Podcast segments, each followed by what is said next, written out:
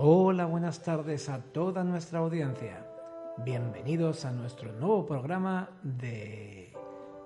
de... de... Dilo ya, hombre, que los primeros siete segundos son clave para causar una buena impresión en aquellos que te acaban de conocer. ¿Siete? Vaya, pues comienzo. Miren aquí, justo al aparato de radio que tengo el desneuralizador que se usaba en la película Men in Black, para que lo olviden. Y esto es para las ondas hertzianas. Miren, miren, miren. Hola, buenas tardes a toda nuestra audiencia. Bienvenidos a nuestro nuevo programa de viajes. Bien hecho. Ahora, siete segundos justos. 6 con 13 para ser más exactos. ¡Qué precisión! Mi nombre es Manuel Rebollar Barro El mío, Sergio Cuevas. Y el mío, Carmen Montoro. Y dado que la vida es un viaje y el día solo tiene 24 horas, tiempo limitado para los desplazamientos, Y dado que un humano camina a lo largo de su existencia una media de 50.000 kilómetros, suponiendo que caminara unos 3 kilómetros diarios, Y dado que sabemos que muchos son los sitios que querríais visitar y pocos los que realmente conocerás, llega viajando sin viajar. el programa que te llevará allá donde nunca irás. Nueva York, Florencia, Berlín, Lisboa, París, Écija, son sitios que tarde o temprano visitaremos. Por eso no vamos a emplear nuestro tiempo en mostrarte lo que ya sabrás.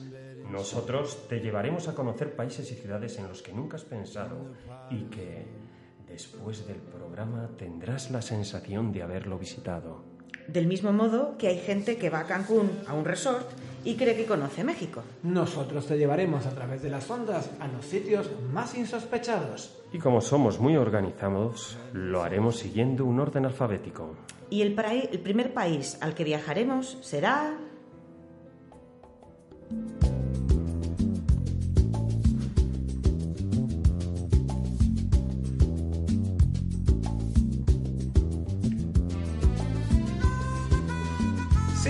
seguro que has reconocido la melodía de Doctor en Alaska. Eso nos proporciona datos sobre todo de tu edad. Sí, porque las series y la música son como un carbono 14, nos datan a todos. Así que abróchense los cinturones y recorramos los 8.303 kilómetros que separan el aeropuerto Adolfo Suárez de Madrid del aeropuerto internacional Ted Stevens de Anchorage. 24 horas más tarde y tras hacer escala en Ámsterdam y Minneapolis, llegaremos a nuestro destino. Vuelo con destino 745, destino Alaska. Pero, ¿qué sabemos de Alaska? ¿A qué país pertenece? ¿Con quién limita? Alaska es el estado número 49 de los 50 que tiene Norteamérica, solo por encima de Hawái. Fue admitida en 1959. Está en el extremo superior izquierdo del continente, limitando al este con Canadá, al norte con el Océano Ártico, al sur con el Golfo de Alaska y el Océano Pacífico y al oeste con el Mar de Bering. Una vez situados espacialmente, háblanos de sus montañas, porque siempre pensamos que en, en montañas cuando hablamos de Alaska. Claro, las montañas son uno de los lugares más espectaculares del país. Aquí nos encontraremos el pico más elevado de Norteamérica, con una altitud de 6.194 metros, Pico Denali, que da nombre a su principal parque nacional. Montañoso es, sin duda. Ya sabéis, ante la pregunta de playa o montaña, Alaska tiene muchas de estas. Ahora haced con esta información lo que consideréis, pero más allá de la altura, ¿cómo anda de extensión? ¡Uh! De extensión, dices, es el de mayor extensión de todo el país, 1.717.000 kilómetros cuadrados.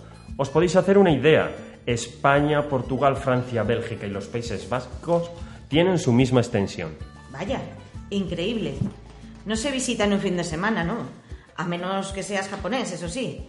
¿Y las ciudades recomendadas para visitar? Su capital, por supuesto, Juneau, con una población de 31.275 habitantes. Es la tercera ciudad del estado. También es recomendable visitar Anchorage y Port Fairbanks. Me parece muy grande todo esto y como yo soy muy de refranero, hago uso del divide y vencerás y te pregunto, Sergio, ¿cómo está dividido el estado? Pues se divide en tres grandes regiones. Tenemos las montañas del Pacífico, el interior y la zona septentrional.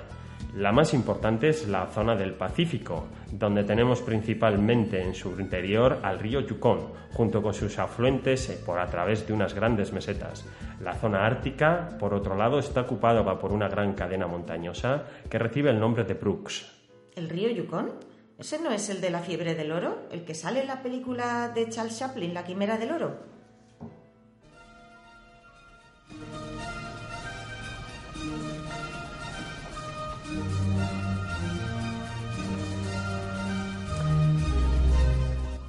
Sí, estás en lo cierto. El 16 de agosto de 1896, un grupo de mineros descubrió los depósitos de oro en el arroyo Bonanza de Yukon. La economía estadounidense en esa época había sido fuertemente golpeada por la crisis económica del 1893 y 1896 que causaron mucho desempleo. Así que todos los hombres, preferentemente de aquellas ciudades como Nueva York y el Reino Unido y Australia, se dirigieron hacia allí.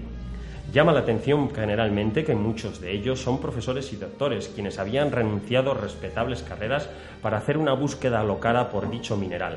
La mayoría estaba perfectamente al tanto de la posibilidad de encontrar cantidades significativas de oro. Era escasa o nula, pero aún así se dirigieron hacia la aventura. Todo esto es lo que se refleja en dicha película. La llegada de grandes cantidades de aventureros emprendedores a la región fue lo que contribuyó a la fiebre del oro. Significativamente supuso el desarrollo del oeste de Canadá y de Alaska. Y Colmillo Blanco, ¿no? La novela de Jack London también se desarrolla allí. Sí.